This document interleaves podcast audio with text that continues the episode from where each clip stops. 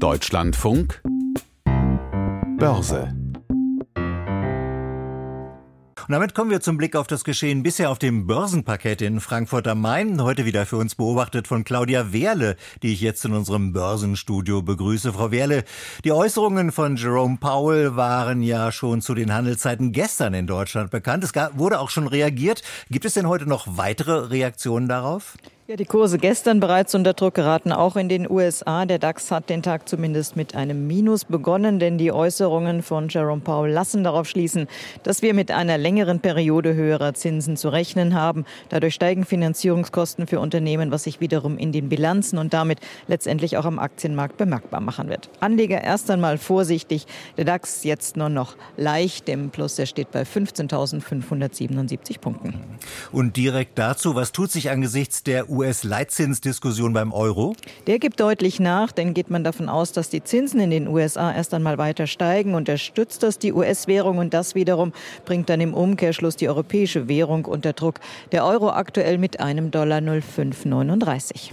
Und welche Entwicklungen sehen wir bei den Staatsanleihen und beim Gold? Die Umlaufrendite ist von 2,73 auf 2,77 Prozent gestiegen und für die Fein und zu Gold müssen am Mittag 1.814 Dollar 14 gezahlt werden.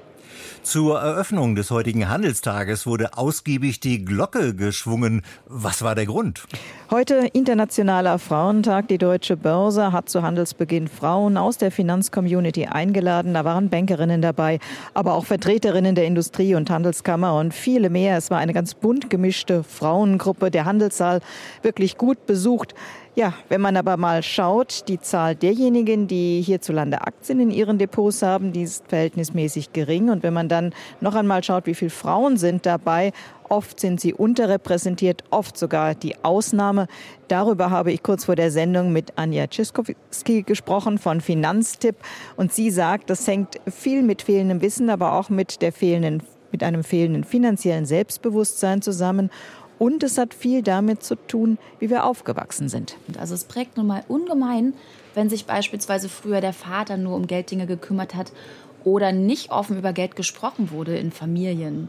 Und was auch noch hinzukommt, Frauen verdienen durchschnittlich bis zu 18 Prozent weniger als Männer. Das heißt, sie haben auch einfach weniger Geld zum Anlegen und fragen sich natürlich auch, ob es sich lohnt, mit Kleinstbeträgen an den Börsen dabei zu sein Plus Frauen übernehmen immer noch den Großteil der Sorgearbeit und haben schlichtweg weniger Zeit, sich um ihre Finanzen zu kümmern. Und das, obwohl eigentlich die Notwendigkeit bei ihnen viel größer ist als bei Männern. Gibt es denn beim Thema, sich mit Finanzen zu beschäftigen, Unterschiede zwischen den Generationen? Jüngere Menschen investieren tatsächlich anders als ältere Generationen. Vor allem jüngere Anlegerinnen setzen viel eher auf Aktienindexfonds. Und ich finde das gar nicht so verwunderlich, weil die Hürden in Aktien zu investieren, die sind mittlerweile einfach nicht mehr so hoch, wie sie es vielleicht früher waren. Also ich kann mittlerweile mein Wertpapierdepot als App auf meinem Smartphone mit mir herumtragen und quasi zu jeder Tages- und Nachtzeit ETFs nachkaufen oder verkaufen, wenn ich es möchte.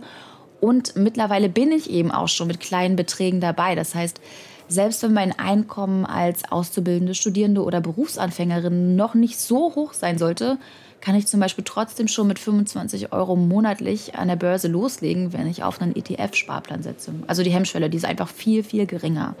Das war für Frauen, die jetzt so langsam aufs Rentenalter zusteuern, ganz anders. Was hat das für Folgen? Also ich sag mal so, jede dritte Frau, die in Deutschland Vollzeit arbeitet, droht nach Daten der Bundesregierung nach 40 Arbeitsjahren eine Rente von weniger als 1000 Euro im Monat. Und ich sage tatsächlich bloß die Stichworte Gender Pay Gap, was letztendlich auch dazu führt, dass wir Frauen weniger Geld zurücklegen können und weniger in die Rentenkasse einzahlen.